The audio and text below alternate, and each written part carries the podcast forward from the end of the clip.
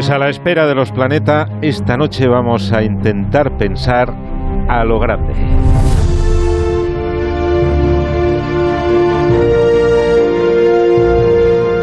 A partir de este momento les invitamos a mirar al cielo y a ver más allá de las estrellas, porque ya saben que todas esas estrellas, al igual, al igual que nosotros, están girando en un remolino gigantesco, inmenso que es la Vía Láctea, nuestra galaxia. Pero es que la propia Vía Láctea vive rodeada de otras galaxias como ella. Las más pequeñas son millones de veces más grandes que el Sistema Solar. Ya les dije que vamos a pensar a lo grande, nos vamos al mundo de las galaxias.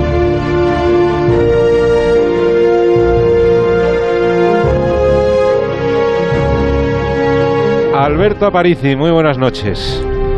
Hola, hola José Miguel, muy buenas noches. Vamos al mundo de las galaxias, ¿no?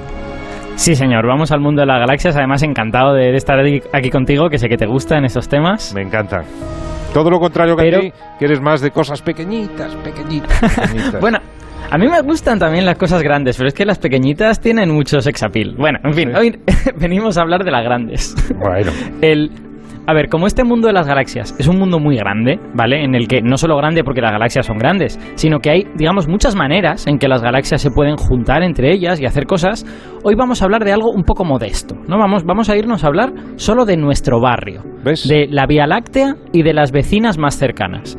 Y esta, esta zona pequeñita del universo es lo que llamamos el grupo local es el grupito de galaxias del que nosotros formamos parte. ¿Ves? Ya vas, vas a hablar de cosas, de cosas pequeñas, porque ¿cómo, cómo de grande es ese grupito que dices? ¿Son, ¿Son unas pocas galaxias? ¿Son miles? ¿Cuántas son? Pues ni una cosa ni la otra, una, cosa intermedia. El, grupo local consta oficialmente hoy en día de unas 80 galaxias. Pero la verdad es que en lo que llevamos el siglo XXI, casi año sí, año no, se descubre una galaxia nueva. Así que pueden pensar los oyentes que nuestro pequeño grupito de galaxias muy grandes, eh, pues constará de unas 100 galaxias, ¿no? Pero en realidad de, esas 100, solo 3 son de verdad grandes, como la nuestra. Eh, la nuestra es una de ellas, Luego está la galaxia Andrómeda, que es muy famosa. Es además uno de los pocos objetos extragalácticos, una de las pocas galaxias que se ve a simple vista. Yo animo a los oyentes a que lo intenten, porque es muy, muy emocionante ver esa especie de nebulosidad de luz y decir, eso es otra galaxia, está a dos millones y pico de años luz. Es la que más cerca eh, está de nosotros, ¿no? Bueno, es la de las grandes, la que más cerca está. Hay pequeñitas que sí, están, que sí están más cerca. Y los que vivan en el hemisferio sur y tengan esa suerte pueden ver las nubes de Magallanes, que son dos galaxias pequeñitas que están muy cerca y que se pueden ver en el hemisferio sur. Bueno, bueno. Y, y bueno, eh, estábamos diciendo que hay tres, que son grandes. Hmm. Sí, la nuestra, la de Andrómeda, y la galaxia del Triángulo, que es mucho menos conocida y que me he enterado yo en estos días leyendo que si tienes un cielo súper, súper bueno, la puedes ver también a simple vista. Yo la he visto solo con telescopio y es complicada con telescopio, pero es que hay que tener un cielo muy, muy bueno. Bueno. Y bueno, el resto, el resto de galaxias de, de, de esas 80 que hemos dicho, que seguramente serán 100, o bien son pequeñas o bien son directamente minúsculas. Así que podríamos decir que nuestro grupo está formado por tres galaxias y luego varias decenas de insectos que están girando alrededor de las tres. Insectos, bueno. Si te oyen los habitantes de esas galaxias llamarles insectos, te van a poner Vaya, descarado. Bueno, ¿y hay alguna forma de que podamos eh, imaginarnos qué significa eso de, galaxia grande y galaxia pequeña? Mm. ¿Qué quieres decir? Pues mira, voy, voy a rescatar del cajón un truco que utilizamos hace ahora, no sé, yo creo, yo creo que hace casi tres años ya, eh, que es que eh, vamos a medir el tamaño de todas estas cosas tan grandes, hechas de galaxias, que son no pertenecen a nuestra vida diaria, pues lo vamos a medir mediante campos de fútbol. Seguro que lo hiciste con Alsina. no, lo hice con Juan Ramón, lo hice con ah, Juan Ramón. Bueno, vale. Sí, el, el, todo el mundo dice que los campos de fútbol ayudan a entender las cosas, así que vamos a ver si de verdad nos ayudan. Así que lo que vamos a hacer es imaginar que nuestra galaxia, la Vía Láctea, es un campo de fútbol. Así que campo de fútbol para nosotros significa galaxia grande, digamos.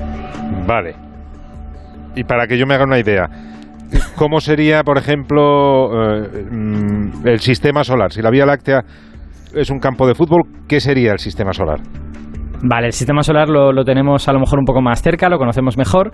Pues el, el sistema solar sería una cosa muy pequeña, Josemi, porque todo el sistema solar hasta la órbita de Neptuno, podríamos decir que el sistema solar es más grande que eso, pero digamos que es hasta la órbita de Neptuno. Sí. Eso nos cabría en ese campo de fútbol que es la Vía Láctea. En el nos área cabría pequeña. dentro de un en el área pequeña nos cabría dentro de una bacteria, José Vaya.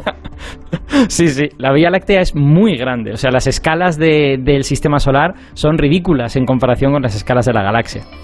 Vale, ya tenemos una idea de, Hmm. De lo grande que es eh, eh, la Vía Láctea. Vamos a tratar ahora de eh, reconstruir lo que llamabas el grupo local.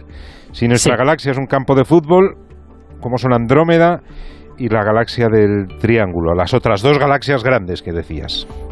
Vale, pues, pues Andrómeda esto es relativamente fácil porque por fortuna tiene un tamaño parecido.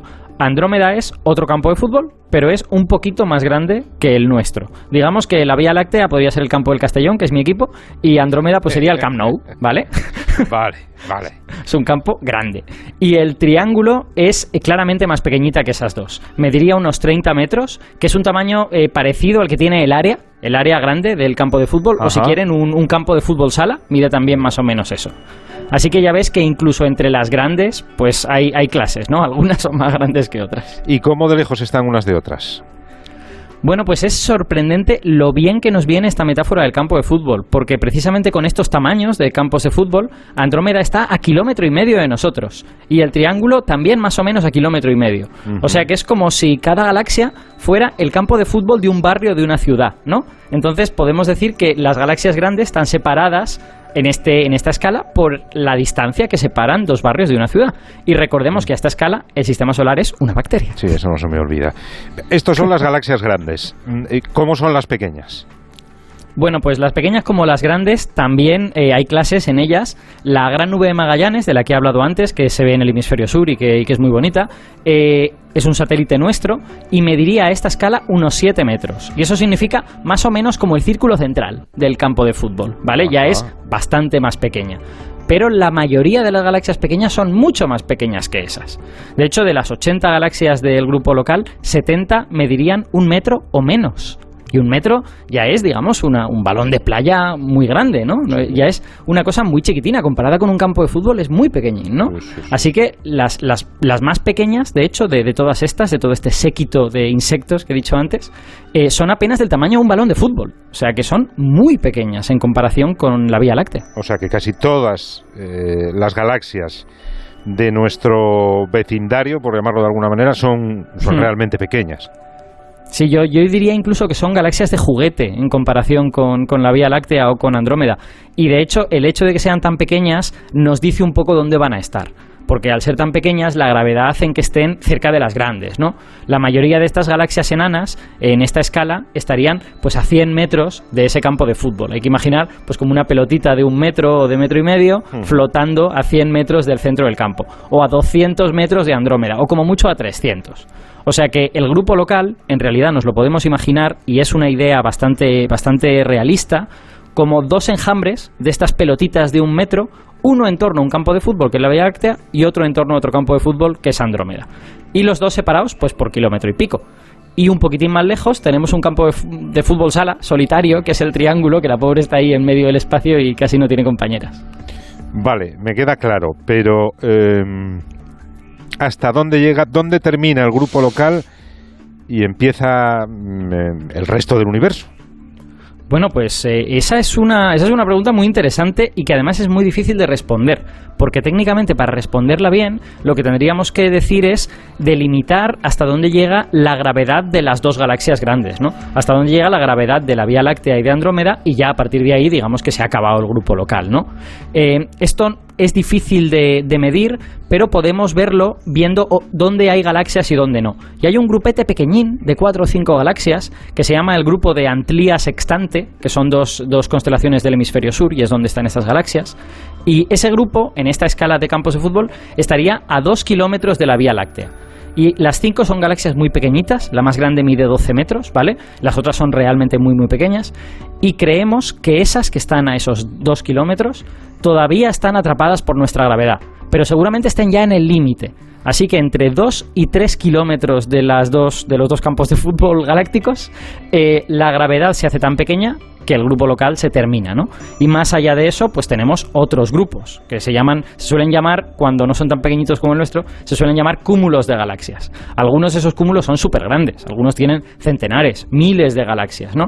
Nosotros, pues como tú has dicho, dentro de este mundo de lo grande, vivimos en un grupo pequeñín, ¿no? Que tiene tres gigantes y luego un batallón de, de enanas que giran a nuestro alrededor. O sea que el grupo local está dentro de otro, de otro cúmulo de galaxias o supercúmulo de galaxias. Y ese Hmm. supercúmulo estará dentro de algo más grande todavía. Efectivamente, las, las escalas de las galaxias son como un poco como muñecas rusas de estas, pero hay una diferencia entre la escala del grupo local y la de las cosas más grandes, que es que el grupo local está unido por la gravedad y no parece que se vaya a separar en lo que queda de universo. Porque eh, hay que pensar que el universo está sometido a dos fuerzas que son antagónicas. Una es la gravedad, que trata de juntar las cosas lo máximo posible, y otra es la expansión del universo. La expansión trata de separarlas, ¿no? Entonces, cuando las cosas están muy lejos, la expansión gana y esas cosas son separadas, y cuando están muy cercas, la gravedad gana. En el grupo local, la gravedad gana, pero con las cosas que hay al- más allá del grupo local, la expansión gana. Hoy hemos tenido ciencia a lo grande, a lo más grande, con Alberto Aparici. Gracias Alberto, un abrazo muy fuerte. Un abrazo, Josemi.